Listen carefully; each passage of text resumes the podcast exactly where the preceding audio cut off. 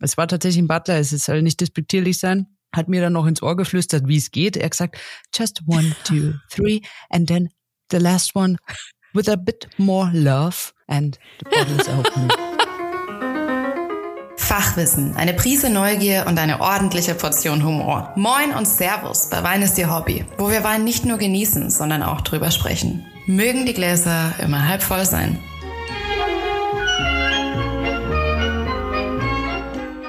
Servus und Servus. Heute zweimal aus Bayern. Herzlich willkommen. Ihr seid wieder beim Podcast Wein ist Ihr Hobby gelandet. Mein Name immer noch Sarah Ploss. Und ich bin ja immer noch die Conny Gans, ja. und heute nehmen wir euch mit auf eine kleine gedankliche Reise in die Champagne. Wenn ihr aus dieser Folge herausgeht, dann wisst ihr, wo die Champagne ist, was das Besondere an der Champagne ist, warum Champagner Champagner heißt und was Champagner ausmacht. Zumindest ist das meine Erwartung an dich, Conny, für die nächsten 45 bis 60 Minuten. Herzlich willkommen. Hab's verstanden. Challenge accepted. Let's go. Wie geht's dir? Du bist ja gar nicht so weit weg von mir. 300, 400 Kilometer? Das ist ja, ja. richtig nah. Ich spüre die Wärme bis hier. Ja. Oh, ja. Das ist, ja, so ist es in Bayern. Sobald du die Grenze über, ja. überschreitest, es fühlt sich anders an. Ist ja. warm. nee, gut geht's. Ich habe noch die Eindrücke von meinem Island-Urlaub zu verarbeiten. Ich war da ja noch nie. Warst du schon mal, warst du schon mal in Island? Nee, war mir immer zu teuer. Verstehe ich. Ich bin auch pleite. Also das war's jetzt für die, die Geschenke. Naja, gestrichen. Gebe ich alle wieder zurück. Du warst in Island eine Woche, ne? Ja, eine Woche. Hat dir der Mama Winter. geschenkt? Haben wir der Mama zum 70. geschenkt, weil ihr Lebenstraum mhm. war, auf der Bucketlist von meiner Mutter Polarlichter sehen. Sie ist sehr oft im Norden, mhm. weil wir auch ein bisschen mhm. Verwandtschaft in Schweden haben und sie ist viel in Norwegen auch schon gewesen, aber das hat sie noch nicht geschafft. Weil kantermaßen spielen ja viele Dinge rein, damit man diese Polarlichter erleben darf. Mhm. Und am letzten Tag, drei Stunden vor, wir müssen zum Flughafen, um Mitternacht, habe ich nochmal den Wecker gestellt, habe gesagt, Mama, Skihose an, lange Unterhose, raus mit uns. Die Polarlichter sind da. Und sie so, okay. Und zack, sind wir im Reykjavik am Ufer gestanden, haben nach oben geguckt und da waren oh sie alle. Oh mein Gott. Es war sensationell. Grün. Wir haben es geschafft. Grün, grün waren sie, ja. Oh, wow. Ja, ich habe ja. äh, deinen Post auf Instagram gesehen und habe gedacht, da hat sie mir was voraus. Also sah sehr beeindruckend aus auf jeden Fall. Ist es auch. Und da war so eine junge Mutter, die hat quasi auch wahrscheinlich das auf ihrer Bucketlist gehabt und hat gesagt, ich bin jetzt hier, es ist mir auch wurscht, wie spät es ist. Das kleine Babylein auf dem Arm voll einpackt wie so ein kleiner Mini-Eskimo. Und hat die ganze Zeit halt Videos gemacht und hat so, also in irgendeiner anderen Sprache, die ich nicht verstanden habe, vielleicht Isländisch, wer weiß das schon, die ganze Zeit so, juhu, yeah, woo. Und das war, da waren ja voll viele Leute, die sind alle noch mal raus, ja. um das zu erleben. Das war so einzigartig. Also muss sagen, ich habe schon erwartet, dass es spektakulär wird, aber das war, das hat einen schon, das prägt einen. Das ist schon sensationell, ja. Und die Mama glücklich gemacht. Ja, auf jeden Fall. Du kannst dir vorstellen, im Voll Flieger schön, war dann gemeinsam zu erleben. Mhm. Ja, das hat die, glaube ich, am meisten gefreut, dass ihre drei Kinder ihre schenken und auch natürlich sie begleiten. Mhm. Ein besonderer Gut gemacht. Urlaub. Ja. Sehr schön. Haben wir wieder ein Sternchen. Stark. Ja. Und bei dir? Polarlichter? Bei mir war es nicht ganz so spektakulär. Bei mir war es auch nicht grün. Ich war hin und wieder blau. Hab die Weihnachtszeit sehr genossen. Ich bin ja bekanntermaßen selbstständig. Da ist das mit den Weihnachtsfeiern immer schwierig. Aber ich habe jetzt äh, gelernt, man muss sich einfach hier und da rein sneaken. So, Arbeitgeber hassen diesen Trick, aber immer kommt diese Selbstständige mit daher. Na, ich hatte ein paar echt schöne Weihnachtsfeiern, muss ich sagen. Eine Freundin von mir hat eingeladen und es gab super gute Drinks und eine der besten Pizzen, die ich seit langem gegessen habe. Da war einer, der macht privat als Hobby, ich glaube seit Corona, Pizzen, aber so gute Pizzen. Also okay. wow. Shoutout an dieser Stelle. Der soll das mal professionell machen. Also so richtig. nee, das war richtig schön. Also ich hatte eine ganz friedliche, ruhige Weihnachtszeit, relativ wenig Arbeitsstress und sitze jetzt im schönen Bayern in meinem Elternhaus. Und, und genießt es natürlich. Ne? Ja, der Weinkeller ist hier etwas voller als bei mir zu Hause. Dann werde ich mit meinem Papi den ein oder anderen Wein noch aufmachen. Und dann kommt ja irgendwann nach deinem geliebten Weihnachtsfest kommt ja auch schon wieder Silvester. Grund zum Feiern und es ordentlich knallen zu lassen. Aber hallo. wow, welche Überleitung. Da habe ich meine Überleitung. Ja, ich wollte gerade sagen. Da sind wir. Knallst du an Silvester? Also die Korken? Ja, immer. Immer. Und tatsächlich, ehrlich gesagt, immer, ich gönn mir da wirklich Champagner. Ich haus raus. Meistens sogar Magnum. Ich bin selten einfach nur, nur für mich an Silvester. Ich mag da schon äh, ein bisschen Freunde rechts und links haben. Mhm. Und da ist halt so eine normale Flasche halt echt zu wenig. Ist halt so. Es ist, mhm. man sagt ja unter mhm. Sommelier ist eine, eine normale Flasche, ist eine Halbflasche. Magnum ist genau richtig für zwei Leute. Dementsprechend werden es groß, immer Großformat an Silvester. Habe ich noch nie gehört. Aber bin ja auch keine Sommelier. Hm. Vielleicht merkst das ist jetzt mein ne? Ansporn.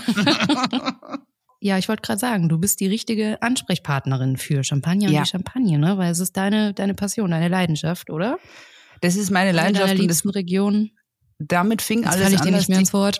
Nein, alles gut. Ich, ich fall dir wahrscheinlich ins Wort, aber es ist, äh, wir, wir, wir sind ja ein Dream Team, das kriegen wir hin. Ich bin tatsächlich zu dem ganzen Unterrichten, Dozententätigkeit, Moderieren, das alles fing an mit Champagner. Weil mich dieses Gebiet in meiner Sommelier-Ausbildung selber so fasziniert hat, dass da so viel Wissen auch bei mir damals so rumschwirrte, weil man kennt es mhm. überall. Das Wort Champagner sagt jedem irgendwie was, ob du mhm. mit dem Thema was zu tun hast oder nicht ich selber habe mich ja erwischt, ah, da habe ich aber schlecht drüber nachgedacht oder wusste ich gar nicht, aber jeder, auch ich, so ist teuer, überteuert wahrscheinlich, die verarschen uns wahrscheinlich nur, das kann alles gar nicht so sein, wie die immer sagen, mhm. warum ist es so? Aber ja, in der Ausbildung habe ich dann verstanden, oh oh, Notiz an mich selber, mehr hinterfragen, eigene Meinung bilden, weniger nachplappern, erstmal ruhig zuhören, lernen, besser werden und dann mit, ja, selbstbewusst und mit äh, sattelfest dann quasi das wiedergeben.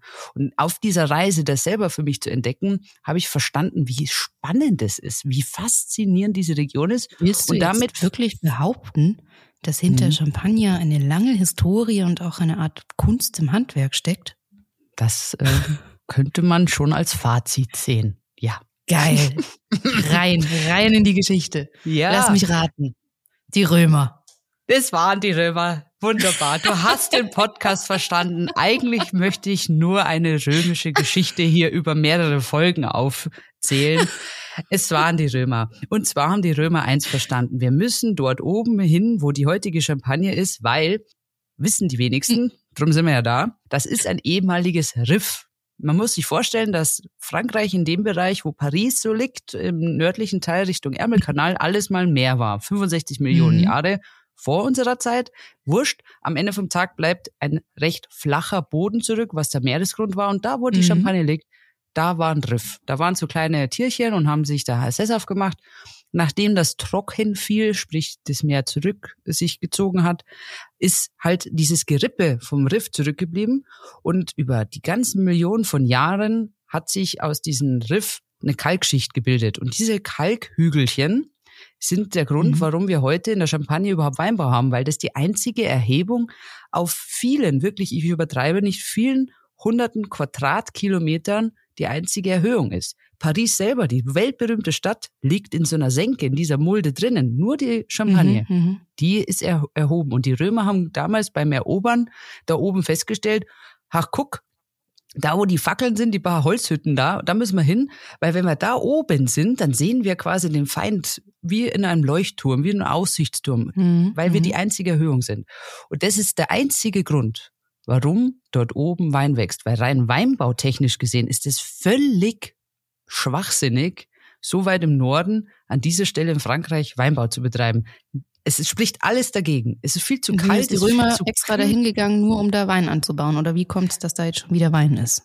Naja, du weißt ja, die Römer, die Hochkultur der Römer, die hat natürlich Hierarchie, Gesellschaftsstrukturen. Und eins war definitiv wichtig, Wertschätzung gegenüber den Obrigen in Form von flüssigen Gesöff. Damals war Wein eben der Status quo. Wenn du das hast, mhm. warst du oben dabei. Sprich, der Anführer der Legionen musste natürlich versorgt werden, weil er das Recht dazu hatte mit Wein.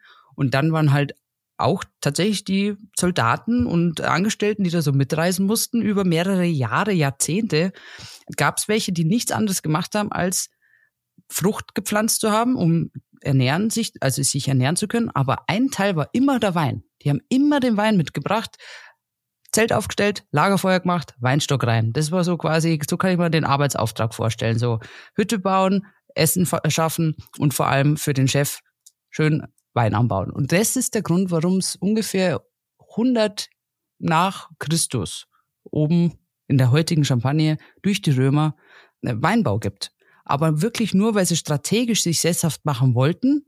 Und das ist der einzige Grund. Von heutiger Sicht aus ist es, wie gesagt, völlig sinnlos, so weit oben im Norden Wein anzubauen. An dieser Stelle macht keinen Sinn. Wo, Aber heute. Woher kommt der, Name Champagne? Äh, kommt der von den Römern ist, schon? Das ist, das ist auch äh, tatsächlich ja, gute, gute Frage. Ja, äh, das liegt äh, an dem Wort Campania. Die Italiener sagen ja auch heute noch so zu, einem, zu einer Fläche Land, die quasi für Acker ideal ist, sagen die einfach, das ist der Campania, das Land. Ja, ja Campus, Latein. Campus. Genau, da bist du besser. Ich habe ja nur Realschule, bin ja nicht so schlau wie du. Ähm, da hast du das natürlich gut kombiniert. Aber das ist der der, der Vino de Campania, so haben die das früher mhm. genannt. Und okay. weil es eben eine, eine Siedlung wurde, wurde auch Handel betrieben und da hat man tatsächlich schon Aufzeichnungen, dass die halt den Vino de Campania nach Rom wieder zurückgeschickt haben, mhm. weil der so seltsam war. Weil der eben so nördlich angebaut war, ist es ja. auch den damals schon aufgefallen, irgendwas ist anders an dem Wein. Und es war der Vino de Campania und daraus wurde halt aus Campania Champagner. Et voilà. Cool. Und ja. 300 Jahre später sitzen wir hier ja. Und reden drüber. Und reden drüber, was die Römer damals da gemacht haben. Du. Tatsächlich, die Römer waren nicht die einzigen, die gewusst haben, ach, das ist eine besondere Stelle. Wenn du die ganze Geschichte anschaust, bis quasi, ich sage mal, Jahrhundertwende, ja, letzten Jahr, Jahrtausends, war die Champagne der Ort, wo man einlud, weil Paris bekanntermaßen ja in dieser Mulde liegt, Vielleicht mhm. sagt er auch die Bollenpest was und diese ganzen furchtbaren dunklen, das dunkle Mittelalter. Mhm, das ist mhm. ja auch der Grund, warum man sagt, es war so dunkel und, und so furchteinflößend wegen der Krankheit. Die Pest war in Paris mitunter verheerendsten, mhm. ja, weil so viele Menschen in dieser Stadt lebten. Damals ja, die Summen sind ja unvorstellbar, wenn man das ins heutige Verhältnis setzen würde. Aber das Problem war vor allem die Kanalisation weil die in der Mulde saßen, also im Becken, in so einem Tiefebene sitzen, also die Stadt auch heute noch, kriegen die den Kanal nicht weg. Also sprich, mhm, die ganzen mhm. Abwässer mhm. waren in dieser Stadt und man hat damals keine Möglichkeit gehabt, das irgendwie jetzt halt rauszupumpen. Brutstätte natürlich für Krankheiten, Tod und auch Gestank. Das französische Königshaus hat fast alle Herrscher in Frankreich aus diesem Grund, nur aus diesem Grund, in der Champagne gekrönt. Also fast alle. so stinkt. Ja, genau, weil es da hell war, da hat man einladen können, da war, das war nicht irgendwie so, so mhm. peinlich, ja, das war nicht so, oh, das ist hier schon nicht sehr einladend, mhm. gell? Mhm. Da laden wir lieber draußen ein, so quasi man lud aufs Land ein es war ja nicht weit weg von Paris, ist ja heute auch nicht weit weg von Paris, da fast, keine Ahnung, knapp zwei Stunden Stunde, mit dem Autschgal. Anderthalb. Mhm. Äh, Stunde anderthalb, genau, je nach Verkehrsregeln. je nachdem, wer fährt. Je nachdem, du fährst eine Stunde, ich halt zwei, weißt du eh. Ähm, genau, aber das ist der Grund. Dadurch, dass man halt die Festlichkeiten auch in die Champagne wieder verlegt hat, war wieder Aufmerksamkeit auf dieser Region, war wieder dieser Vino de Campania oder der Champagner in aller Munde, im wahrsten also Sinne des Wortes. richtig. Einfach nur aufgrund, dass die Mutter Natur uns da eine Erhöhung gab in einer sonst flachen Region, hat es seit den Römern immer einen Vorteil gehabt. Militärisch, aber auch eben politisch, Ansehen und es war ein, es ist ein schöner Ort zu feiern, weil der Rest eben tatsächlich über das ganze Mittelalter gesehen ein dunkler Ort drumherum nur war. Also nichts sehr ja, Königliches, Adeliges hatte. Wenn, und da, wenn wir schon bei Geschichte sind, du hast das jetzt ja. mehrfach betont, gibt es irgendwelche spannenden Geschichten rund um Erster, Zweiter Weltkrieg? Weil ich weiß, dass ja Frankreich in Bezug auch auf Wein und Weinregionen, dass es da sehr, sehr viel gibt, aber über die Champagne weiß ich nichts. Vielleicht kennst du irgendeine Story. Auf jeden Fall, äh, ganz schrecklich tatsächlich. Es fließt ein Fluss, die sogenannte Marne, muss man sich jetzt nicht merken, durch die Champagne. Mhm. Der ist, wenn ich militärisch denke, wieder einer, der leider von großer Wichtigkeit ist, weil dieser Fluss direkt nach Paris fließt. Wenn ich mhm. also quasi, wie wir es ja leider im Ersten und auch im Zweiten Weltkrieg gemacht haben, von, von Deutschland aus nach Paris möchte, um die Hauptstadt zu erobern, gehe ich auf diesen Fluss. Ja, wenn ich den mhm. erobert habe, sprich genau wo heute die Champagne liegt, dann kann ich quasi mit der Schnelligkeit des Flusses und auch, weil ich da viel mehr Material über den Fluss in die Stadt bekomme und viel mehr Soldaten auch schnell, wenn ich diesen Punkt erreiche militärisch, dann habe ich einen Vorteil. Und drum war immer die Flanke der heutigen Champagne eine der Fronten, die am blutigsten umkämpft waren. Der Erste Weltkrieg hat auch eine Schlacht, die in den Geschichtsbüchern steht, die Schlacht von Marne, das ist eben dieser Fluss, mhm. weil es dort so viel Verwüstung und Tod gab wie fast an keiner anderen Stelle im Ersten Weltkrieg, weil dieser Fluss, diese Front gehalten werden musste, um Paris zu sichern. Sprich, mhm. im Ersten und Zweiten Weltkrieg, das ja wirklich nicht so lange her ist, mhm. wurde alles an Weinberg zerstört, was heute in der Champagne zu finden ist. Das war nichts mit, wir machen hier ein bisschen Trauben, sondern da ging es um Leben und Tod. Ja, mhm. und auch die Weinberge, da hat man nicht gesagt, oh, hoppala, da können wir jetzt nicht mit dem Panzer drüber fahren, da steht ja Wein. Da müssen wir außen rumfahren. Mhm. Natürlich hat da keiner drauf geachtet. Das war alles kaputt. Mhm. Und vor allem Minen, Blindgängern, äh, das, das lag ja alles in die Weinberge. Das musste man quasi dann irgendwie selber schauen, dass man diese Minen und diese Kanonen und die, die, die ganzen auch Leichen, die da lagen in deinem Weingarten, musstest du ja selber entfernen. War ja keiner da, der gesagt hat, oh, hups, machen wir für dich. ja, also es ist eine sehr bewegende Geschichte, die sehr früh anfing, einfach nur aufgrund von dieser Situation, mhm. weil es so liegt, wie es liegt, mit dieser Besonderheit, dass es die einzige Erhöhung quasi ist auf langer, langer, auf langer, langen Weg. Gab es irgendwie große Plünderungen, weil ja gerade, also meines Wissens gerade das deutsche Heer immer ordentlich an der Front mit Alkohol und Wein versorgt werden sollte, wollte, ja, ja. musste? Leider ja, wie vor allem in der die, die Nazis haben auch da Keller ausgeräumt. Also man weiß gar nicht, wie viele Hunderttausende von Flaschen dann geklaut wurden, beziehungsweise einfach in Anspruch genommen ja, wurde. Vereinnahmt. Äh. Es gibt eine kleine Enklave von der Champagne, das wissen auch wenige, die, ja, ich sage mal schon, sehr gute Champagner produzieren. Die befinden sich, wenn du in der, in der Champagne wärst, ungefähr 100, 115 Kilometer, glaube ich, südlicher. Das ist so eine kleine Ortschaft. Mhm. Und die wurden nicht quasi so überrollt von den ganzen Militärfronten, mhm. weil sie strategisch ja so mitten mhm. im Land war. Also das war einfach zu weit weg. Oben mhm. war es interessant mhm. wegen diesem Fluss. Und die haben tatsächlich so ein, also ist schon ein bisschen, ich finde die schon ein bisschen un, unfair. Die haben gewusst, hahaha, oben hat's jetzt die ganzen großen Häuser erwischt. Da können wir jetzt richtig schön Champagner produzieren, während die da oben Aufbau, Wiederaufbau mhm, betreiben. Mhm. Und dann gab's so einen Bauernaufstand mit Missgabeln.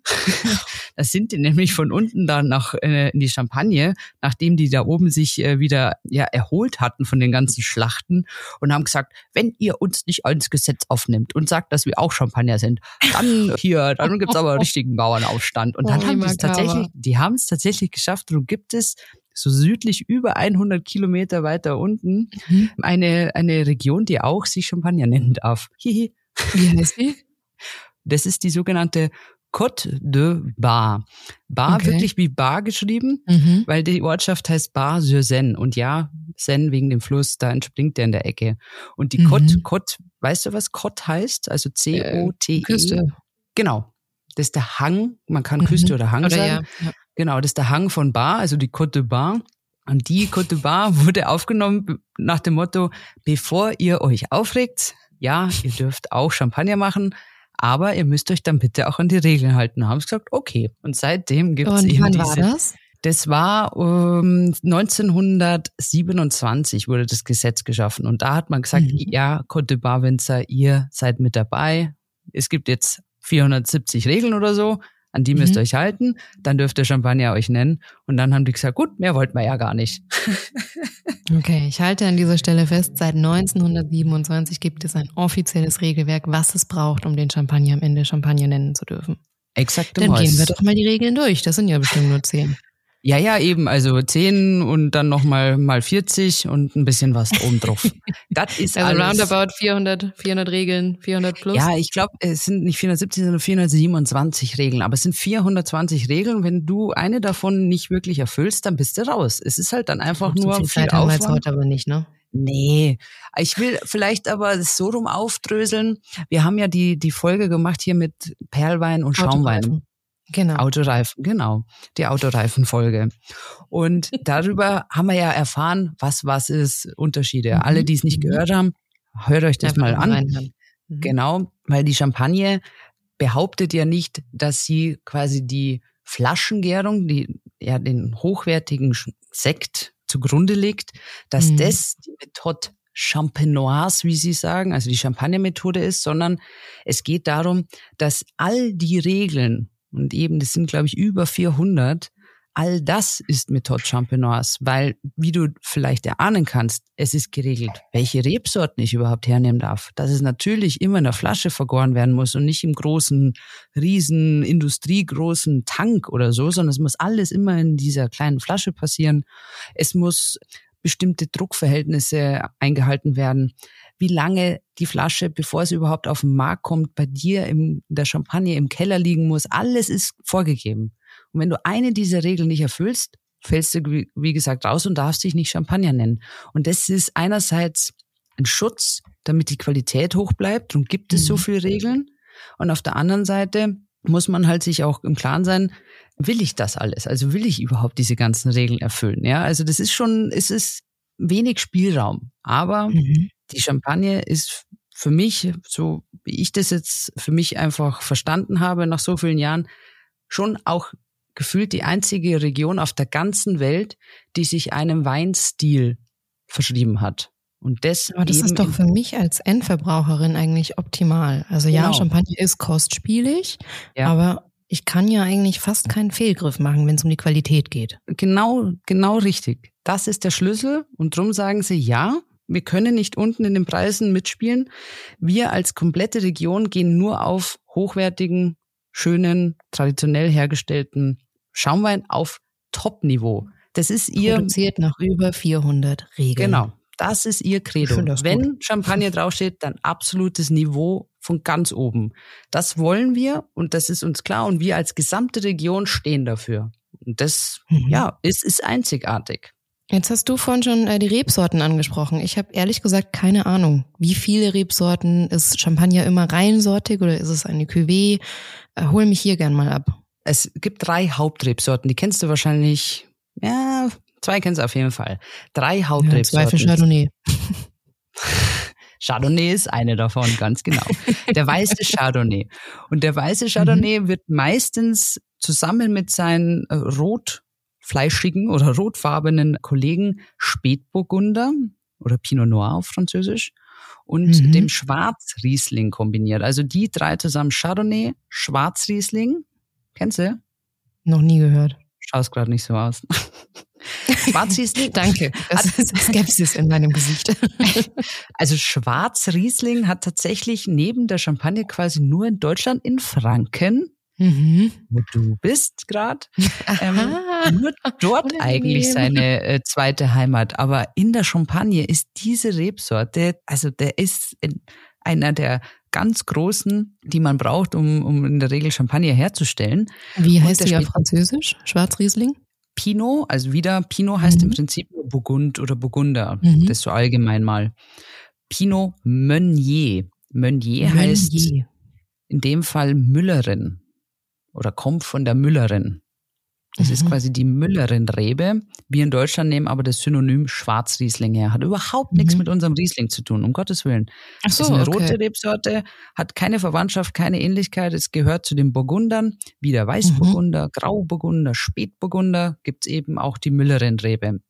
I don't know, ich mache die Namen nicht, I'm so sorry, aber merkt man uns einfach vielleicht, die Champagne besteht zu 80 Prozent, egal welches Haus oder Hersteller du kaufst, Mhm. zu 80 Prozent wird dieser Champagner aus einer weißen und zwei roten sein. Chardonnay, Spätburgunder und Schwarzriesling. Immer eine Cuvée. 80 Prozent, ja. Okay. Es ist eher was Besonderes, wenn du Champagner reinsortig hast, sprich 100 Prozent aus Chardonnay oder 100 Prozent Mhm. aus Spätburgunder. Das ist eher auffallend. Das ist schon was Besonderes. Das macht man eigentlich nicht. Ist das was, was jetzt eher modern ist oder hat man das schon immer mal gemacht, aber es gibt kaum Markt dafür oder woran liegt das? Das ist, nee, das ist schon was, wo man sagt, wir sind ja in einer Extremsituation. So oben im Norden ist die eine extreme Situation. Die Sachen sollten, sind nicht immer reif geworden, früher in der Vergangenheit zumindest. Und auf der anderen Seite, dadurch, dass ich so ungeschützt in dieser Ebene sitze und quasi der einzige Erhöhung bin, ist jede Wettersituation ungebremst bei mir. Sprich, mhm. wenn Umwetter kommt, hagelt's über mich drüber. Es schützt mich kein Gebirge, nichts. Ich bin mhm. quasi mhm. ausgesetzt immer. Und das Untypische ist eben, etwas auf eine Karte nur zu setzen, weil du ja nie mhm. weißt, in dieser extremen Situation, wie ist der Jahresverlauf. Also du hast eigentlich immer mehrere Rebsorten draußen im Weingarten, sprich die drei wichtigsten, weil die qualitativ einfach am besten sind um eben auszugleichen, zu sagen, hey, okay, heuer war der Sommer heiß, das mag eigentlich der Spätburgunder gar nicht mhm. so, aber der Schwarzriesling kommt gut damit klar. Und so spielst du einfach wie die. Also ich habe immer irgendwie ein Backup. Genau, also das ist eben der Schlüssel, die Kunst. Am Ende vom Tag sagen wir so, oder ich, das ist mein Lieblingschampagner. Ist mir völlig egal, wie das Jahr war. Ich will, dass er so schmeckt, wie er immer schmeckt. Mhm. Und im Hintergrund können die Winzer eben auf diese Vielfalt der Rebsorten äh, zurückgreifen und sagen, okay, dann ist es halt dieses Jahr 60 Prozent von der Rebsorte in meiner Zusammenstellung und nur 40 Prozent von der, weil einfach das Jahr das halt nur so mir gibt und dann muss ich damit leben. That's it. Kommen wir zum nächsten spannenden Thema für mich. Reift ein Champagner? Das tut er. Und zwar wissen das dank der Champagne auch alle Weinregionen dieser Welt, dass der Schlüssel für hochwertig feinsten geschliffenen Sekt Geduld ist. Und das ist eben dieses Reifen oder was du sagst, eben dieses Lagern. Mhm. Je länger ich mir das leisten kann als Weingut, ja, also eine Flasche einfach nicht zu verkaufen, nur im Sinne der Qualität, desto besser für die sogenannte Perlage, also dieses CO2, mhm. mhm. ja, dass es nicht nur so lebendig in der Flüssigkeit ist, sondern dass es wirklich sich integriert in die Flüssigkeit und wir dann sagen, oh, der schäumt ja gar nicht so, der ist ja richtig elegant. Das mhm. ist Geduld. Das mache ich aber immer nach der Flaschengärung. Also die, für genau. die Flaschengärung gibt es eine vorgegebene Zeit, wo ich glaube, was war das, acht Wochen? Roundabout? Acht Wochen braucht, dass die Hefe es geschafft hat, wieder nochmal zu gären. Also acht Wochen braucht die zweite Gärung und es ist vorgeschrieben, in der Champagne mindestens 15 Monate die Flasche in deinen Keller zu legen. Wow. Ich finde es krass, weil. Also das bedeutet, vor, jeder Champagner, den ich jemals ja. in die Hand kriege, hat A, diese äh, Methode Champagne Dingsbums durchlaufen. Champenoise, ja. Sprich, die Flaschengärung durchlaufen.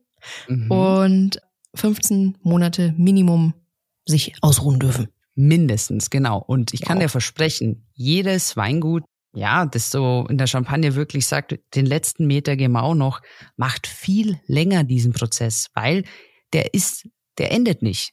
Diese, diese Integration von CO2 in die Flüssigkeit, einfach nur um, mit Geduld, mit Zeit, der wird immer nur was Besseres noch rausgeben. Also jeden Monat, den du die Flasche noch nicht auf den Markt bringst, ist im Sinne der Qualität Daumen hoch. Wenn ich aber Geld. genau, wenn ich aber sage, hey, ich muss aber auch mal Geld verdienen, also ich muss auch mal was verkaufen, ist das natürlich auch nachvollziehbar. Mhm. Also es kann nicht jedes Weingut sagen, ha, im Sinne der Qualität machen wir das fünf Jahre lang und dann verkaufen wir mal eine Flasche, weil du musst ja das andersrum mal denken. Du erntest ja jedes Jahr wieder. Du brauchst ja den ganzen Platz. wohin mit dem Zeug? Das denke ich mir immer so krass.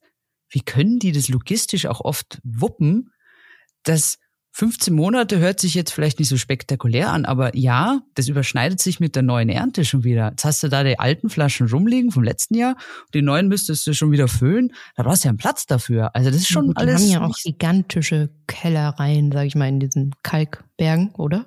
Das haben die, ja, dieses Riff, also die, diese Kalkschicht, die da entstanden ist, die geht teilweise so 300 Meter runter. Und das haben auch schon damals tatsächlich die Römer genutzt. Ausbuddeln unten. Einerseits hast du Baumaterial fürs Haus dann oben und andererseits hast du eine super, super Lebensmittellager. Mhm. Und diese Keller sind vom Vorteil, aber nicht jedes Haus in der Champagne mhm. hat solchen mhm. Keller zur Verfügung. Da müssen wir schon ehrlich sein, das sind die großen Namen, die wir alle schon mal irgendwo gelesen haben. Die haben teilweise das berühmteste oder bekannteste Champagnerhaus, ich glaube, das kennen wir alle, die haben über 100 Kilometer. Jetzt sag doch den Namen. Moyer, es ist Moyer. Ah, okay. Mött. Die haben über 100 Kilometer, stell dir das mal vor. Keller. Ja, übersteigt wieder meine Vorstellungskraft. Ja, da, da, da bin ich ja quasi bei dir im Hof. das ist irre. Das ist alles, was in die in die ganze Champagne reinspielt. Es ist, man hat es halt verstanden, wie keine andere Region, weil sie sagen, das ist unser Vorteil, unsere, unser Risiko ist diese besondere Situation, aber wir machen sie uns zum Vorteil und im besten Sinne der Qualität streben wir nur das Beste an.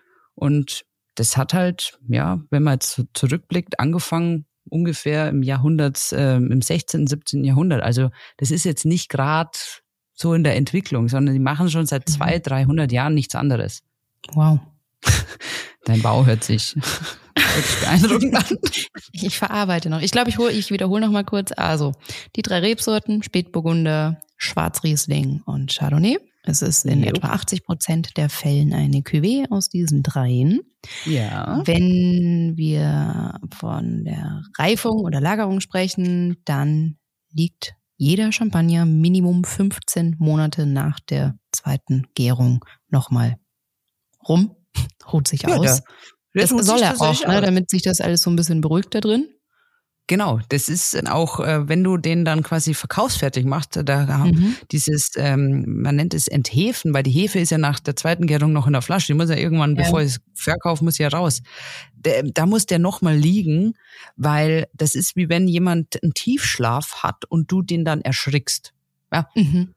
Das ist so ein bisschen, un, ja, so, buh. Und dann so, und dann alles ist so schockiert. Aufgeregt. Mhm. Ja, so geht's dem, dem Fläschchen auch. Wie geht's denn dem Fläschchen, wenn jetzt äh, Sarah mit ihrem Säbel daherkommt? Was sagst du, was sagst du zum Säbeln? Ich meine, ich bin ja sehr viel auf, auf Plattformen unterwegs, sage ich mal, und da sieht man dann immer wieder Videos von Menschen in, in äh, Après-Ski-Hütten oder sonstigen Locations, die dann ein bisschen rumsäbeln am Champagner. Ist das was, was äh, hat das eine Historie oder warum macht man das? Also wenn, wenn die Flasche dich mit einem Säbel sieht, dann explodiert die, bevor du sie überhaupt ähm, sabrieren kannst. So nennt man Weil ich, Hast du, äh, ja, genau, vor Schönheit genau. explodiert sie. Mhm. Nein, ich habe äh, noch nie sabriert. Willst du es mal machen? Kannst du mal kurz wertschätzen, dass ich nicht gesäbelt, sondern nicht sabriert habe? Das stimmt, da bin ich ein bisschen. Hast jetzt einfach übergangen. Ja, war das ich erwarte das schon. Ich erwarte das schon von dir, dass du da so schnell die Info aufnimmst und sofort umsetzt. Mhm. Nee, Sabrieren hast du genau richtig angewandt. Ja, das kommt tatsächlich auch wieder historisch gesehen. Ich habe es ja vorher erwähnt. Die meisten Feierlichkeiten, wenn es um Herrscher geht, wurden in der Champagne abgehalten und Oder daraus na, naja, ja. Das ist mir wichtig. Ich kenne gar nicht so viele Herrscherinnen in Frankreich. In jedem Haus hat die Frau die Hose an. Punkt. Das stimmt auch wieder. Also, wenn es was zu feiern gab. Chefin mhm. oder der Chef eingeladen hat, damals im adeligen äh, königlichen Sinne, hat man natürlich auch immer so militärmäßige Paraden ja, mhm. ähm, ähm, zur Show gestellt und auch die Festlichkeiten wurden natürlich von den Angestellten oder den zuständigen Offizieren dann unterstützt mit verschiedenen, was weiß ich was, Getue. Und ein Getue davon war natürlich, wenn es vor allem um irgendwelche Machtsachen ging und mir irgendwas erobert hat oder keine Ahnung, dass man natürlich feierlich mit einem Säbel nochmal demonstriert, dass man einen Sieg errungen hat und dann hat man eben das Produkt vor Ort, in dem Fall Champagner, ähm, mhm. feierlich mit, mit vollem Stolz und breiter Brust dann sabriert. Mhm. Daher kommt das ganze Getue. Heute, glaube ich, weiß der kleinste Teil, warum man das überhaupt macht. Es schaut halt einfach nur wahnsinnig gut auf den Social Media Plattformen aus oder saudämlich. man kann es aber, je nachdem, man kann es auch tatsächlich, ich habe das schon mal mit dem Ski gemacht. Solange es eine glatte Kante hat, kannst du alles hernehmen, um das Ding da zu köpfen. Ja. Hauptsache die Sollbruchstelle erwischen. Hauptsache nicht unterschätzen, wie viel Druck da drauf ist, ja. Und damit Liebe. Mit Liebe und Mut. Ich hab Mut, ich hab Mut. Muss ja, ich dran denken, wie du ja, stimmt, da ist die Conny wieder. Ich hab Mut. Was hat er gesagt? Eins, zwei, drei, durchziehen. Ich hab Mut. Eins, zwei, drei, durchziehen. Zack.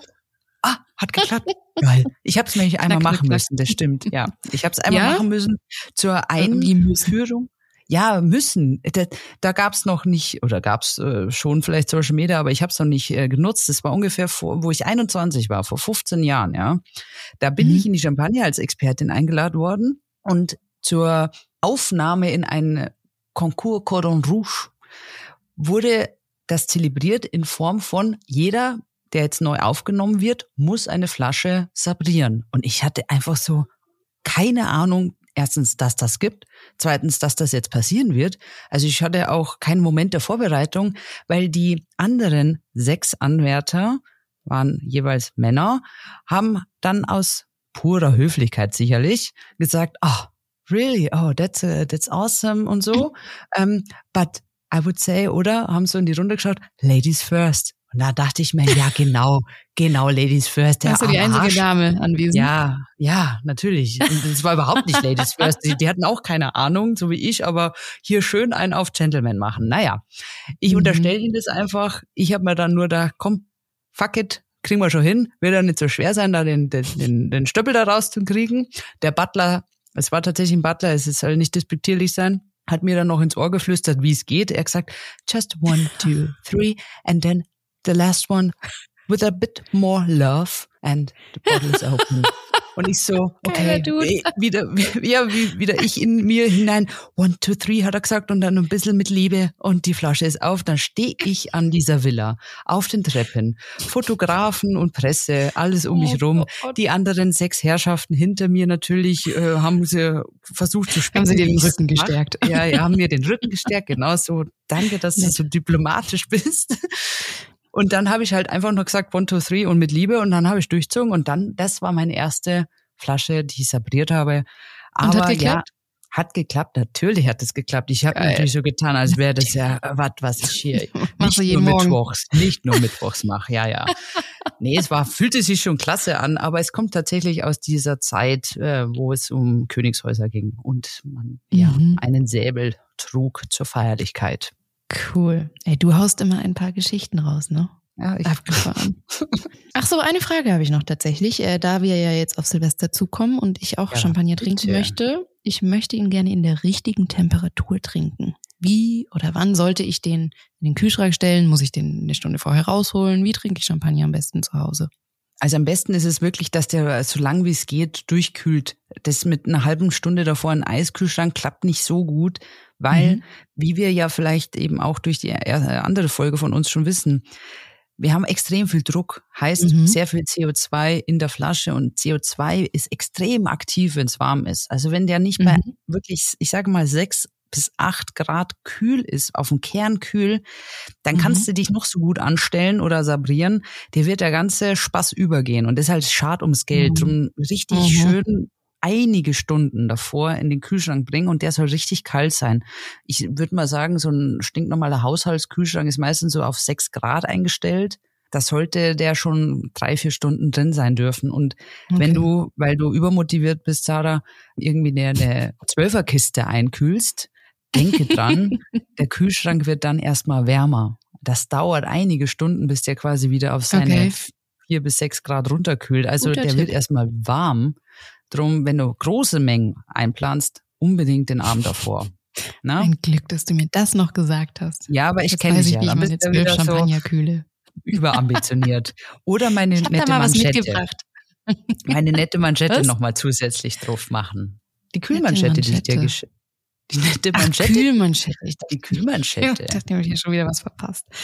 Stark. Gut, weiß ich also auch Bescheid. Wirklich kalt, sonst geht dir alles über und es schadet ums Geld tatsächlich.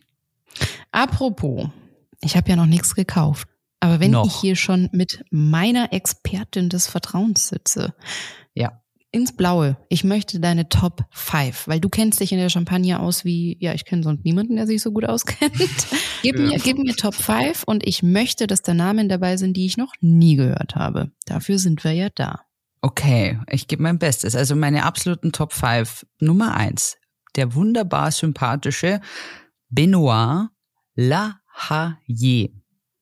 Okay? Okay. Soll ich es dir schicken? Ja, also nein, der Benoit. Damit wir das in die Shownotes packen. Ja. Nee, Benoit Lahaye. Genau, L-A-H-A-Y-E. Lahaye. Der ist mhm. einfach knuddelig ohne Ende, hat so rote Pausbacken und ich habe den kennengelernt mit den Worten, ich so, hey Benoit, wie geht's dir? Und er so, wunderbar ich habe ab jetzt Sommerferien und ich, es war April und ich so, hä? Und er so, ja, der ganze Frost hat 80 Prozent meiner Weinberge erfroren, darum habe ich jetzt frei. Und ich so, oh mein Gott, ähm, geht's äh, schrecklich? Und er so, nö, passt schon. Das ist halt so ein, so ein urgemütlicher. Der ist einfach mhm. zufrieden mhm. und er nimmt das, was die Natur einem gibt. Und genauso schmecken seine Champagner. Sehr ehrlich, sehr handwerklich. Mhm. Love it. Ein anderer okay, Mann. Nummer zwei. Monsieur de Sosa. Also das Weingut heißt so, DE und dann Sosa, S-O-U-S-A, weil das ist für mich einer der präzisesten, klarsten Champagner, messerscharf. Nicht vielleicht die Wahl, wo ich dir jetzt mitgeben würde, als allen ersten Champagner in deinem Leben zu machen, weil er extrem, ja, geschliffen ist, also sehr scharf ist. Chardonnay mhm. ist sein Fokus, also die helle weiße Rebsorte und die bringen immer sehr strahlende, klare Champagner ins Glas. Und die Soße ist für mich einer, der mit der Chardonnay-Rebsorte wirklich auf sehr sympathische Art größte Güte erreicht. Also das ist dann für jemanden, der was sucht, was Bums hat. Ja, der einfach mal ein bisschen fordert, Worten. aber auf, ja. Also ich hätte ja gern was Sanftes. Dann würde ich vielleicht die nächste Dame für dich als erste äh, empfehlen. Das ist die Françoise Bedel. Mhm. Ich habe die Mahn als Fluss ja kurz schon erwähnt in der Geschichte. Der Schwarzriesling, den du auch noch nicht so gut kanntest, ist quasi am Flussufer am meisten zu finden. Und es gibt tatsächlich auch innerhalb der Champagne das Vorurteil von manch einem Winzer und manch einer Winzerin, die sagt, der Schwarzriesling ist die Bauernrebe. So nach mhm. dem Motto, wer das äh, zu viel in seiner Assemblage, also in seinem Champagner drin hat, den seine Weine, das, das wird kein Marathonläufer. Also es ist keine große Güte dann. Mhm. Die Françoise Medel sagt, naja, wenn du weißt, dass die Rebsorte eine Schwäche hat, dann musst du sie halt umso liebevoller behandeln, weil dann wird sie auch dich überzeugen. Und diesen Ansatz mhm. finde ich mhm. so sensationell, weil ja, ihre Champagner sind von Schwarzriesling geprägt, fast ausschließlich Schwarzriesling, also in Anführungsstrichen die Bauernrebsorte. Mhm. Und wenn du das im Glas hast und nichts über die Dame weißt und welcher, welcher äh, Wein jetzt für den Champagner verantwortlich ist, dann würdest du das als Top-Produkt bewerten. Und das finde ich so extrem stark von ihr. Okay. Einfach cool. zu sagen, naja, wenn du quasi die, die Schwächen eh schon weißt und dann nicht damit umgehen kannst, dann machst du wahrscheinlich was falsch. Und das finde ich, ja, stark, stark, stark. Gute Meinung, gutes Mindset. Françoise Bedell. Das okay. waren jetzt Nummer vier. drei klassische Winzer, also sehr kleine Betriebe mhm. mit, mit hohem Ansehen. Und ja, auch ich habe so meinen klassischen Hauschampagner, gell, den, der immer geht, der immer auch in meinem Keller ist. Und das ist einerseits Paul Roger. Auch mhm. Kate und William haben das, ähm, wie ihre Eltern oder von William die, die Mutter Diana sehr geschätzt. Auch okay. äh, Sir Winston Churchill war schon Fan von Paul Roger. Und diese Geschichte, glaube ich, wenn ich nur diese Namen aufzähle, kann einem ähm, sagen, das ist schon ein sehr etabliertes Haus. Aber mhm, mhm. es ist noch privat geführt, einer der wenigen großen Namen. Es ist mhm. von der Menge her auch überschaubar und für mich einer der, wo wirklich dieses Adelige, dieses Empire, dieses Königliche ausstrahlt. Aber mhm. es ist erschwinglich. Also 44 Euro ist so ungefähr der maximale mhm. Preis, den man so in, im, im Regal in den verschiedenen Läden halt für den Roger zahlen muss. Und ich finde, das ist okay, weil ich krieg diese 44 Euro definitiv ins Glas. Also ich mhm. krieg jeden Cent. Und das ist für mich einer der großen Namen, der aber im Hintergrund sehr klein ist. Okay absolutes Gegenstück dazu, Bollinger. Und das ist meine Nummer fünf, ohne jetzt hier eine Wertung reinzubringen. Bollinger ist was, wo ich sage, so, wir kochen uns ein schönes Lämpchen. Oder es gibt keine Ahnung, einfach mal ein Wein mit Perlage zum Essen. Dann ist für mich Bollinger the one and only. Das ist Spätburgunderlastig, also eben der Pinot Noir. Mhm. mhm. Und das ist weinig, das ist breit, das ist so ein bisschen üppiger. Und manchmal darf es eben auch üppig sein aber es ist nicht plump oder so, sondern das ist einfach für mich Wein pur mit der Besonderheit dieses Museu, dieses Spiel mit den Perlen. Aber es ist vor allem, du, du, merkst, wie viel Wein eigentlich in so einem Champagner mhm, steckt. Das mhm. ist nicht nur Blubberwasser, das ist Wein. mit einer Besonderheit. Pretty selling it. Ich habe äh, direkt ah. Lust, das zu trinken. Bollinger, Bollinger ist stark. also wirklich. Okay. Und, und nebenbei, der, der Bollinger hat wie viele Weinhäuser in der Champagne deutsche Wurzeln. Das möchte der Josef aus Baden-Württemberg gewesen, gell? Der Beppi Bollinger. Okay. Ja. Klar. Ja, der Josef, schlau geheiratet, der Mensch, ja, ja. Hat er sich oh, gleich die Tochter geschnappt. Ich schnapp mir stattdessen noch eine charmante Überleitung von dir. Du hast gesagt, da kriegst du richtig was ins Glas. Thema Gläser, wenn es um Champagner geht. Ich habe da letztens hm, ein bisschen Content auf meiner Plattform wahrgenommen und die große Frage mhm. dessen war, Sektflöten oder die klassischen oh. Champagnergläser, wie man sie kennt. Mhm. Und was ich nicht ganz verstanden habe, was haben wir denn jetzt gegen Sektflöten? War das der Content? War da äh, Sektflötenbashing ja, oder also, was? also die Aussage war quasi für eben, ich sage jetzt mal Champagner oder Sekt, wie du jetzt gerade die Namen genannt hast. Also wirklich, man möchte das Handwerk schätzen und hat hier in unseren Folgen ein bisschen etwas gelernt dann frage ich mich jetzt tatsächlich, was ist das richtige Glas dafür? Denn was wir wissen oder was ich weiß ist, das Glas spielt eine Rolle. Ich habe aber noch nie Champagner in einem anderen Glas als eben einem Champagner oder Sektglas oder der Sektflöte gesehen. Und deswegen habe ich nicht so ganz verstanden, wo kommt das denn jetzt her? Ist was dran? Ist nichts dran? Bitte hol mich ab und sag mir, in welches Glas ich am besten meinen Champagner eingieße. Schütte. Tatsächlich reinschütte. Ohne Glas direkt ins Gesicht. Nee. Das macht man, wenn das Mikro aus ist. Und die Kamera auch. Hat so schön geprickelt in meinem Bauchnabel. Ja, ja, ja, also, ähm, Glas. Nee. Es ist natürlich nachvollziehbar, wir kennen es alle, wir haben alle ein Sektglas oder man denkt sich, man macht alles richtig.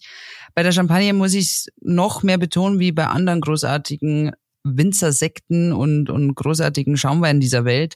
Es ist Wein. Und drum verstehe ich, dass man sagt, schad drum, wenn man es in dieses recht enge Sektglas packt, weil, mhm. wie ich es jetzt gerade bei Bollinger so ein bisschen beschrieben habe, du merkst halt einfach erstmal, wenn du ihm ein bisschen Platz gibst, wie Wein geprägt das ist. Die machen sich ja auch Gedanken. Hier der Chardonnay, dort der Spätburgunder. Ich verarbeite für meinen besten Champagner nur diese Lagen. Also es ist ja, die denken ja genauso wie mhm, jeder mhm, Winzer mhm. auf dieser Welt.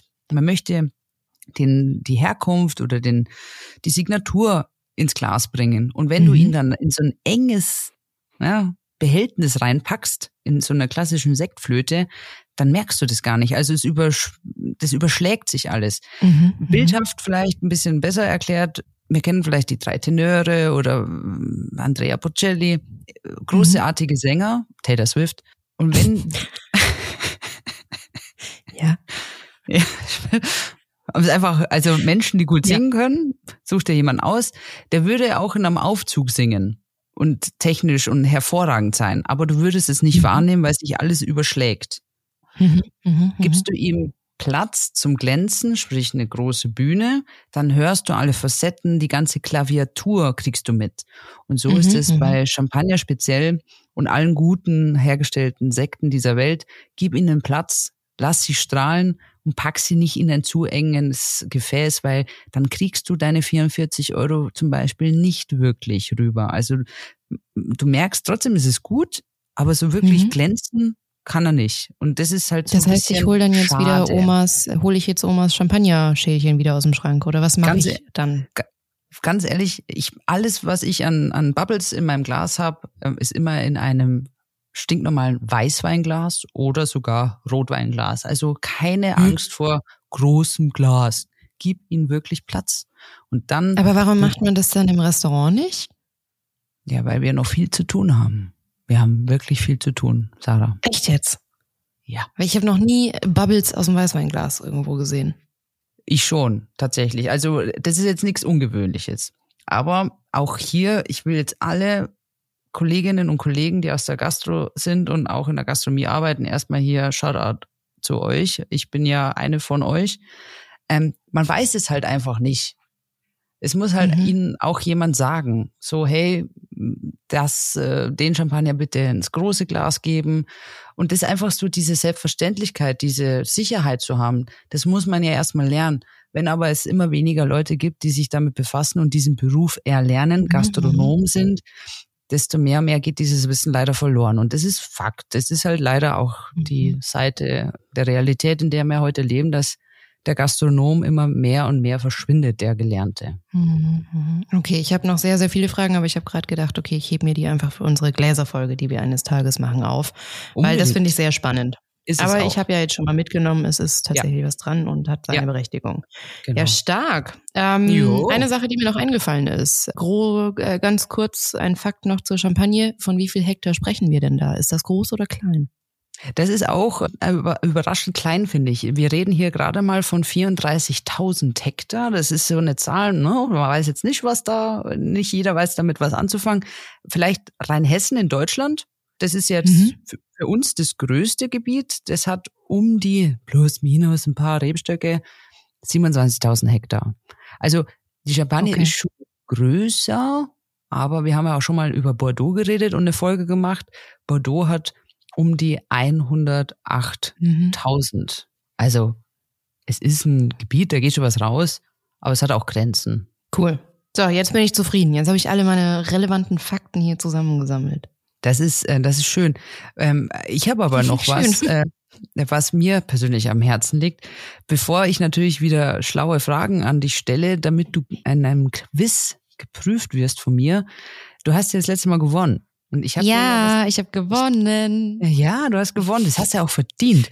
Und drum dachte ich mir dieses Mal wieder, es muss irgendwas sein, um das wertzuschätzen. Es muss was Großartiges werden. Und es hat dich ja erreicht. Und ich bin sehr gespannt, ob es rüberkommt, wie viel Liebe ich da für dich, ja, mir überlegt habe.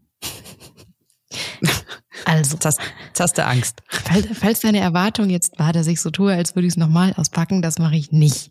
Für alle, die jetzt zuhören, ich habe das gestern live mit Conny ausgepackt und Tränen gelacht. Denn ich habe schon seit drei Wochen ein ganz kleines, flaches Päckchen bei mir liegen von der Conny. Dann habe ich das gestern hier aufgemacht. Also ihr hört, ich habe den Karton noch da, aber ich mache euch jetzt nichts vor. Es war schon offen. Und darin war, glaube ich, eins der originellsten, blödesten Geschenke, die ich je bekommen habe. Aber auch sehr, sehr durchdacht, denn äh, ich habe in der Hand, man hört es jetzt, ein sehr, sehr dünnes, leicht transparentes, tannengrünes Papierchen. In der Mitte davon ist kreisförmig ein Foto von der Cornelia, also Conny, wie sie genüsslich in der Sonne im T-Shirt ein Bier trinkt. Um dieses runde Foto herum ist noch ein, ein Rahmen aus goldenen Sternchen Mhm. und drunter steht Frohe Weihnachten wünscht deine Conny. So, ich habe das jetzt gestern hier ausgepackt. Das war alles, was da drin war. Und ich denke, toll, tolle Karte, ganz toll. Jetzt ist aber der Clou. Leute, Leute. machen wir uns nichts vor. Das ist ein super schlaues Geschenk. Danke. Wenn ich das nicht versemmelt habe und die Klebebällchen verloren habe, was ich aber scheinbar. Naja, da, da gibt es noch so. Wo sind die denn jetzt? Oh, für Effekte. Oh mein Gott, mein ganzes Geschenk ist kaputt. Nein, ich habe sie gefunden. Warte mal kurz. So. Ich habe nämlich jetzt hier so Klebedinger. Das heißt, aus diesem transparenten Papierchen, muss ich kurz da draufkleben, Jetzt kommt's. ähm, forme ich quasi einen Zylinder. Was ist ein Zylinder? ich glaube ja. Ja.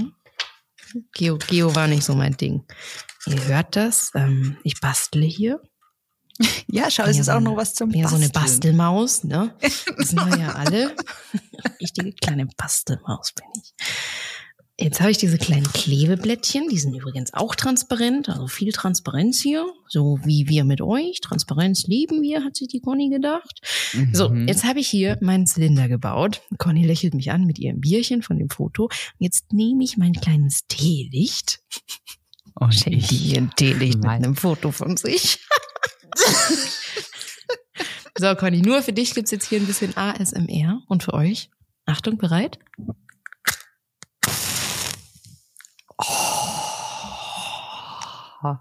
Ich höre hier schon die Weihnachtsstimmung knistern. Und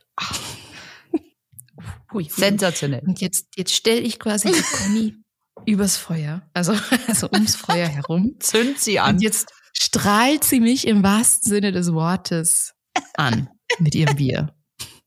Und Danke. Wünsche dir frohe, Frohe Weihnachten. Weihnachten. oh Mann. Das packe ich noch irgendwann auf Instagram. Ihr müsst das sehen. Das ist so originell. Das ist schon wieder süß. Ich dachte mir, du bist ja so ein Weihnachtswunderbaby. Und ich bin ja bekanntermaßen nicht, nicht jetzt ganz so emotional geladen zu Weihnachten. Ich bin der Grinch. Drum wollte ich beides verpacken. Mich Bier trinkend im Sommeroutfit in Salzburg. Halt einfach bei einer Tätigkeit, die ich gerne mache, rumsitzen und ein Bierchen zwitschern. Und trotzdem dir das Weihnachtsgefühl rüberbekommen als Wertschätzung. Und ich finde, das habe ich gut, Ist angekommen. oder? Ganz, ganz tief in meinem Herzen. Da hast du Ja, ganz toll gemacht, Cornelia. Ich ganz, erwarte- Ganz toll. Danke. Ich erwarte schon, dass das tatsächlich an Heiligabend auch irgendwo in deiner Räumlichkeit, dass ich irgendwo erscheine. Du bist dabei. Also ich stelle dich quasi auf den Tisch einfach mit, damit meine Eltern auch noch was davon haben. Ne? Mein Papa feiert dich ja so. Der kriegt Eben. jetzt die Conny mit dem Bierchen. Genau. Ich stelle dich neben meinen Papa Ich würde sagen, ein absolutes Win-Win-Ding, was ich hier mir überlegt habe. Ne? In diesem Sinne, Klasse. wer weiß, In diesem Sinne, ich möchte das nächste Geschenk. jetzt habe ich die Latte selber sehr hochgelegt, aber Mhm. ich werde das schon äh, hinbekommen. Deine ich Frage Nummer eins vom Danke. Sehr gut. Auf dich ist Verlass, Sarah. Frage Nummer eins vom neuen Quizrunde quasi. Du bist jetzt wieder bei null Punkten. Mhm. Mhm. Zur Champagner natürlich. Wie viele Flaschen Champagner liegen in den riesigen Kreidekellern und Kellern von den Weingütern auf Lager aktuell? Also wie viele Flaschen liegen in der Champagne im Untergrund rum? Ich weiß, dass die USA beispielsweise jährlich ungefähr 30 Millionen abnehmen. Machen wir mal 30 Millionen mal 5. 150 Millionen. Boah, ist das viel. Fast. Fast. 1,5 Milliarden. Conny, kannst du mit großen Zahlen oder hast du die letzte Null interpretiert? Vielleicht liege ich ja auch richtig. 1,5 Milliarden, das kannst du mir nicht erzählen. 1,5 Milliarden schätzungsweise äh, liegen Aktuell äh, in der Champagne. aktuell auf Lager, rum, Auf Halde. auf Lage, weil eben diese Vorschrift Nummer eins ja gesetzlich ist, damit es überhaupt Champagner sein darf, muss ich ja mindestens so und so lange lagern. Plus, du verkaufst ja nicht sobald du darfst, sondern hast auch immer noch so Sicherheitsreserven, Mhm. weil du weißt ja nie, wie das Wetter eben wird, ob es dir alles wie beim Benoit mal Mhm. erfriert. Und so kommt diese Wahnsinn. unvorstellbare Summe 1,5 Milliarden zustande, schätzungsweise. Genaue Zahlen weiß man leider nicht, aber das kann schon sein. Das, das ergibt schon Sinn, wenn man mal drüber nachdenkt, wie die Champagne eben tickt. Viel Geduld, viel Zeit. Naja, die Frage hast du falsch beantwortet. Null Punkte. Richtig, aber ich habe was Fra- gelernt. Frage Nummer zwei. Wir kennen unter anderem vielleicht auch ein relativ bekanntes Champagnerhaus namens Veuve Clicquot. Es ist aber nicht das einzige Champagnerhaus, wo das Wort Veuve drin steckt. Und hier die Frage. Weißt du, für was das französische Wort Veuve steht? Ja. Verdammt. Natürlich weiß ich das. Ah, okay. Ja, excuse me. Äh, Ich habe doch äh, hier Krieg und Wein gelesen. Ah, du bist so ein aber gutes auch. Buch. Veuve Clicquot ist die Witwe von Clicquot. Veuve heißt Witwe. Und dadurch, dass im Ersten und Zweiten Weltkrieg so viele Männer natürlich eingezogen wurden und an die Front mussten, beziehungsweise ihr, ihren Haus und Hof verlassen haben, sind die Frauen zurückgeblieben und es sind halt nicht alle Männer zurückgekommen und dann haben die Frauen das Zepter in die Hand genommen und die Weingüter teilweise eben zu großem Ruhm geführt. So. Ex- Und Veuve Clicquot ist die Witwe von Herrn Clicquot. Die eben gesagt hat, ich kann aufgeben oder weitermachen. Und da gibt es so viele Beispiele an starken Frauen. Mhm. Wunderbar. Ich wollte das äh, nur auch eben, damit der Kreis sich schließt, geschichtlich äh, erwähnen und auch darauf hinweisen, habt nicht so viel Vorurteile gegen so große Häuser, weil dahinter verbirgt sich auch immer eine Geschichte mit viel Mhm. Menschlichkeit. Und das ist eben, finde ich, sehr interessant. Aber Genau, und ich habe jetzt einen Punkt. Genau, dir auch jetzt hier leider einen Punkt aufschreiben, so eins. Gut, Frage Nummer drei. Weißt du, warum es die berühmte Mulde, die in so einer Sektflasche, also nicht nur Champagnerflasche, unten im Glasboden äh, drin ist, warum ist diese Flasche so geformt? Warum hat man da eine Mulde drin, liebe Sarah? Du guckst mich an, weil, was, was passt, was, ist die Frage doof? Für die Frage gut. Ich frage, ich frage mich gerade, ob du mich verarscht. Warum? Das ist eine gute Frage. zum Thema. Ja, deswegen hast du mir ja in der letzten Folge schon gestellt. Und ich denke mir noch, so die Frage kommt mir selber so bekannt vor, wo ich sie aufschrieb. Scheiße, echt habe ich es wirklich. Ich dachte, ich habe dir das nur erzählt und ich wollte dich halt überprüfen, ob du mir Wir nutzen das als zuhörst. Anlass, um das Gelernte einfach mal gemeinsam zu wiederholen. Dann mach's bitte. Dann hole ich Und mir jetzt äh, meinen Punkt nochmal. ja, scheiße. Fuck. Denn ich wusste es ja auch Ah. beim letzten Mal schon. Habe ich äh, in, bei äh, Baron Philippe de Rothschild beim Weingut habe ich das gelernt ja. tatsächlich. Ja, stimmt. Der, der war ja einer der ersten, der Wein in Flaschen abgefüllt hat, um sie zu exportieren. Da ist aber halt viel schief gegangen, denn zu Beginn hat man Flaschen mit einem flachen Glasboden produziert. Und wir Mhm. haben ja sehr schnell letzte Folge gelernt, da ist viel Bums in so einer Flasche, wenn die Bubbles dazukommen. Hm. Dementsprechend hält halt ein flacher Boden nicht. Und dann haben Mhm. die GlasherstellerInnen eben beschlossen, ja, Physik funktioniert, wenn wir hier so eine Mulde reinmachen. Außerdem sieht das auch sehr nett aus beim Ausschenken im Restaurant, finde ich. Ja, ist also einfach ein, ein physischer Grund, um das Volumen in der Flasche zu balancieren. Ja, da hat Zwei sehr gut Punkte. aufgepasst. Kannst du hier so einen Sound einspielen? Punkte. Also so ein Ja. Glückwunsch-Sound bitte? Cool, danke. Ja, mal gucken. Und jetzt lasse ich dich auch in Ruhe. Nicht, dass noch jemand denkt, ich wäre hier überheblich. Ja, du hast zwei Punkte. Einmal, weil du äh, hier belesen bist und einmal, weil ich dumm bin. Okay. Super. ich habe eine Frage an dich. Oh ja. Du, ge- du gewinnst nichts, aber ich find's witzig. Also, wie viele Bläschen hat roundabout die perfekte Perlage? 1,5 Also. Millionen. 1,5 Millionen. Hm, Falsch. 10. 2. Nein. Nein. Keine Ahnung. 49 Millionen Bläschen in der Flasche. Okay, cool. Ich sehe es nach. Ich glaube dir nicht ganz. Aber okay, wir lassen es einfach mal so stehen. Mhm. Ich wollte, dass du auch was lernst. Man lernt doch nie aus. Ich habe auch was Aber dazu tatsächlich gelernt. noch, noch eine andere Sache, die ich dir mitgeben wollte, aber das weißt du bestimmt. Äh, deswegen bist du ja auch so Fan von der Champagne und Champagner generell. Und zwar habe ich herausgefunden, dass laut einer Studie der Reading University ein bis drei Gläser Champagner, also explizit Champagner pro Woche, gut für das Kurzzeitgedächtnis und auch gegen die Vor also für die Vorbeugung von Demenzerkrankungen sein soll.